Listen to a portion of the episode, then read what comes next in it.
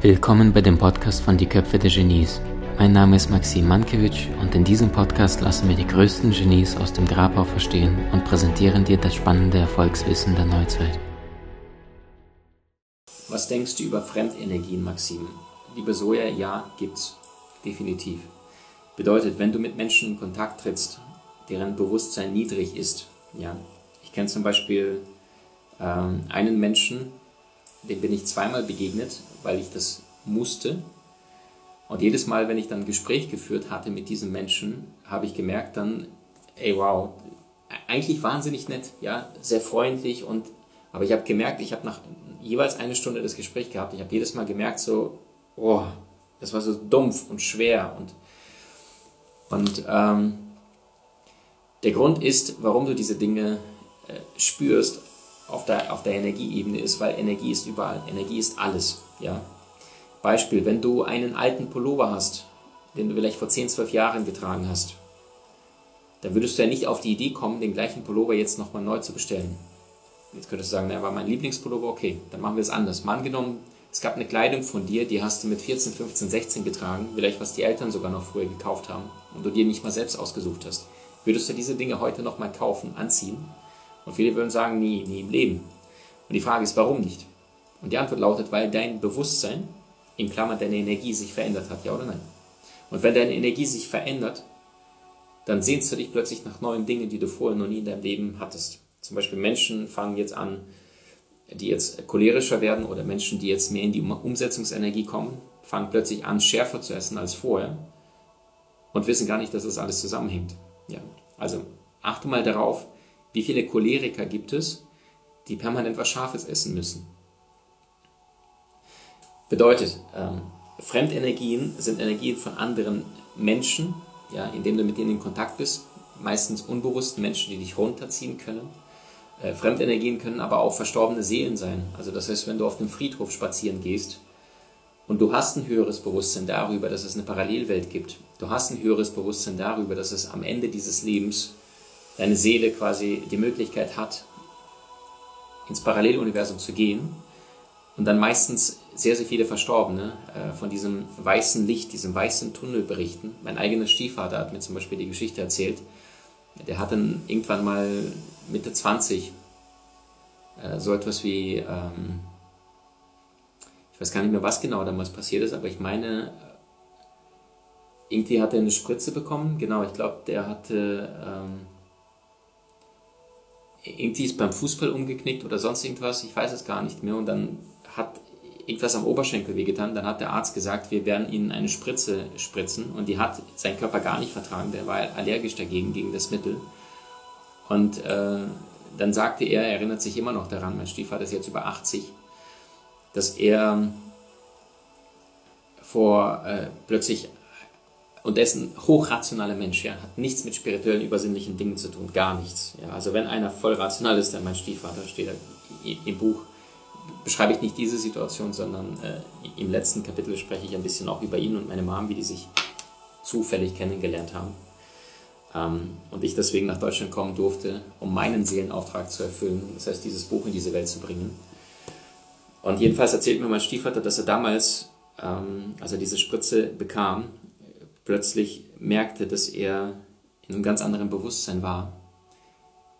Und dann merkte er, das war wie so eine Art Sogwirkung, wie so eine Art Tunnel, in das er reingezogen worden ist. Und dann sagte er, dann war er am Ende vor einem riesengroßen weißen Tor. Und er sagte, das, das, das, es war so eine leichte Energie, es war so eine Sogwirkung. Und dann hörte er nur diese Worte, du bist noch nicht so weit. Du bist noch nicht so weit. Und er sagte, ich wäre im Leben, nie im Leben hätte ich weg gewollt von dort. Und dann in dem nächsten Moment äh, kam er dann wieder ins normale Bewusstsein als Mensch und es war ein Arzt, der ihm vorher die Spritze verpasst hatte. Und plötzlich, als er dann Augen aufmachte, waren da fünf, sechs Leute um ihn herum. Und ähm, der Arzt sagte zu ihm, das waren die Worte, die er mir erzählt hat, sie waren weit, weit weg. Sie waren ganz weit weg. Und weißt du, ähm, ich habe schon äh, letztens darüber erzählt, jedes Mal, wenn Menschen in Verbindung mit der Quelle in Kontakt treten, dann kommen sie mit etwas in Berührung, was ihr rationaler Verstand sehr, sehr häufig abgelehnt hat zuvor. Weißt du, ich bin jetzt gerade auch mit dem Soulmaster Buch rausgegangen in die Welt und es gibt Menschen in unserem Markt, sogar Kollegen, die mich seit Jahren kennen, die mit Sicherheit kurz gezuckt haben, als sie gedacht haben, was hat Maxim da rausgebracht? Könnt ihr euch das vorstellen? Was, was quatschen wir da von Seelenkräften? Es gibt ein paar Menschen in meinem Umfeld, die haben gesehen, das Buch ist Platz 1 Amazon. Und dann haben sie gesehen Unterkategorien, für die ich gar nichts kann. Das macht Amazon. Und das ist äh, zum Teil ist es Nummer 1 in Persönlichkeit, Nummer 1 in Business und Karriere, Nummer 1 in Erfolg und Motivation, Nummer 1 in Aura und Nummer 1 in Geister und Spiritismus und Nummer 1 in äh, Energiearbeit, Nummer 1 in Heilen und Nummer 1 in weiße Magie. Verstehst du? Und da musste ich mich rechtfertigen vor Menschen in meinem Umfeld gestern, als mich einer angesprochen hat und gesagt hat, hey Maxim, ich habe gesehen, dein Buch ist in weiße Magie und ähm, ich weiß nicht, was ich davon halten soll. Verstehst du? Und so entstehen dann äh, irgendwelche Dinge und, und, und gleichzeitig, und das ist total faszinierend, als das Buch rauskam, am 2. März, kam Soul Master raus, nach 20 Jahren des Schreibens, weiß ich noch, äh, hat meine Partnerin, ich glaube, einen Tag vorher, hat sie sich äh, so spirituelle Kartenset bestellt. Und wir sind, äh, ich habe auch eins, aber das liegt jetzt schon in der Schublade seit längerer Zeit. Und dann habe ich gesagt, ah cool, sehen schön aus. Und dann habe ich gesagt, kann ich eine Karte ziehen? Sagt sie, klar, hat sie jetzt zum Fächer ausgebreitet. Und dann habe ich eine Karte gezogen, guck mir die Rückseite an, was denn da drin steht. Und es steht drauf, kenne deine Wahrheit. Und dann haben wir heute erst darüber geredet, nachdem jetzt auch äh, bei Amazon auch ein kritischer Kommentar äh, in, mit dabei war in der Rezension, dass einer geschrieben hat, äh, Bombeneinstieg, ich fand das Buch super gut, äh, hat mich voll abgeholt, bis er dann anfing, über die geistige Welt zu sprechen. Ja, also unsere Geistführer, mit denen du selbst an deinem Seelenplan arbeitest, bevor du in diese Welt inkarnierst. Und weißt du, es ist so krass, wenn du eigentlich das aussprichst, was die Urvölker alle wussten, was die Schamanen heutzutage noch wissen, was die, wenn du nach Südamerika gehst und mit den Einheimischen sprichst, ja, Pachamama sagen sie, die, die heilige Mutter Erde, unsere Seele. Sie konnten die Seen lesen, sie konnten die, die Welt wahrnehmen. Und wenn du heutzutage mit einem Menschen über Corona oder Kriege sprichst oder sonst irgendwas, da sind alle dabei. Aber wenn du etwas sprichst, was das Heiligste gibt, was es auf der Seelenebene, was wir Menschen überhaupt erreichen, fühlen können, wie Einstein sagst, das Schönste, was wir erleben können, ist das Geheimnisvolle. Dann sind sehr, sehr viele so, oh, wow, oh, nee, komm, nee, lass mich in Ruhe. weißt du? Und gleichzeitig, ähm, irgendwo im Buch schreibe ich auch, du musst nicht von allen gemocht werden, weil wenn du von allen Menschen gemocht wirst, dann machst du irgendetwas falsch. Und was nützt es dir, wenn die ganze Welt dich für etwas feiert, was du im Außen zwar darstellst, aber im Inneren nicht fühlst? Und das sei dir auch dessen bewusst, wenn du früher oder später deinen Weg gehst, und es gibt nur einen Weg, der richtig ist, es ist dein Weg, dann wirst du früher oder später konfrontiert werden damit, dass jemand sagt, hier, du bist doch bekloppt. Und das ist okay. Es gehört zum Leben. Es gehört zum Leben. Weil ähm, der Weg zur Freiheit geht immer durch die Angst. Und der Preis für dein neues Leben ist dein altes. Und das bedeutet, du kannst dein Leben lang nach dem Mund anderer Menschen sprechen oder aber du kannst deine Wahrheit aussprechen. Und ich bin der Meinung, wisst ihr, wenn ich an meine Seminare denke, die ich noch vor fünf, sechs, sieben Jahren durchgeführt habe, in Deutschland, Österreich, Schweiz, äh, an großen Städten, überall, dann weiß ich noch, als ich damals das erste Mal nur so ein bisschen spirituelle Dinge ausgesprochen habe, die ich privat seit Jahren praktiziere, seit über 20 Jahren, dann habe ich jedes Mal so kurz gezuckt und ich habe so ganz unsicher in den Raum geschaut und da saßen da zu Beginn vielleicht um die 100 Menschen. Und dann habe ich gedacht, so, oh, okay, wer zuckt es gerade? Darf ich es erzählen oder nicht? Heutzutage ist es mir so schnurz. Aber damals hat es mich wahnsinnig getriggert. Damals hatte ich wahnsinnig Angst, nicht dazu zu gehören. Was könnten die anderen sagen? Darf ich das überhaupt aussprechen? Und meine Einladung an dich, wenn du gerade bestimmte Dinge in deinem Leben erfährst, wenn du das Gefühl hast, hey, ich bin unsicher, darf ich in diesem Umfeld diese Dinge aussprechen oder nicht? Spätestens wenn du es tust, dann weißt du, ob du im richtigen Umfeld bist ob du B, Menschen in deinem Umfeld brauchst, wobei brauchen ist immer so bedürftig, ähm, wo du wirklich deine Wahrheit teilen kannst. Ja, Ralph Waldo Emerson sagte, ein guter Freund ist ein Mensch, vor dem du laut denken kannst. Hast du sein Umfeld? Also das heißt, liebst du dein Leben oder wirst du gelebt? Wie kann ich eine gesunde Balance finden zwischen Konsumieren und Erschaffen und Ruhe? Empfehlung. 70, 20, 10. 70 erschaffen und mit erschaffen meine ich auch tagtäglich auf deiner Reise zu sein. 20 Ruhe und 10 Konsum. Wenn du Konsum nicht angeboten hättest, ja, also ich zum Beispiel gucke keine Nachrichten. Ich habe den Fehler gemacht, als Ukraine-Krise war und angefangen habe, Ukraine, Russland. Und ich bin ja in Sibirien, also in Russland geboren, zur Welt gekommen. In der Ukraine auf der Halbinsel Krim bin ich aufgewachsen bis zum 12. Lebensjahr. Und habe natürlich Familie, Freunde äh, in beiden Ländern. Und dann habe ich auch angefangen, mir die Nachrichtenmedien reinzuziehen. Ich habe plötzlich so eine Unruhe gespürt, die ich schon seit äh, Jahren nicht mehr kannte in mir. Bis ich dann gesagt habe, so, wow, ja, mal ganz ruhig. Und äh, habe das komplett gegen Null äh, gefahren und gucke mir maximal dann nur noch nicht das, was sie in den Nachrichten Code ja emotional vortragen mit kraftvollen Bildern und alles, sondern äh, lest nur die Übersch Überschriften und ähm, bin dann im Urvertrauen. Was ich aber auch tue, ist beten.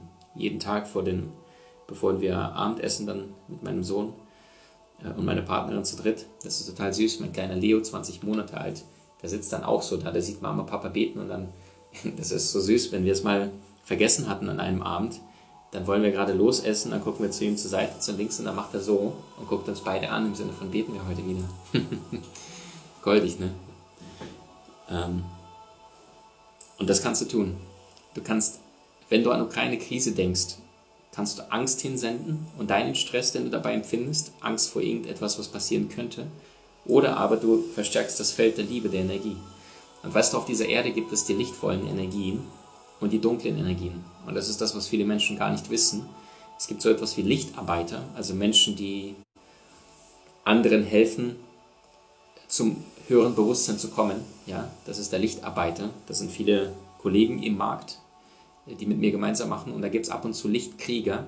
Und der Job von Lichtkriegern ist, ähm, kennt ihr den, den, Film mit Keanu Reeves, ähm, Konstantin? Der ist der John Konstantin und dann schickt er Dämonen und Co. In, ins Paralleluniversum.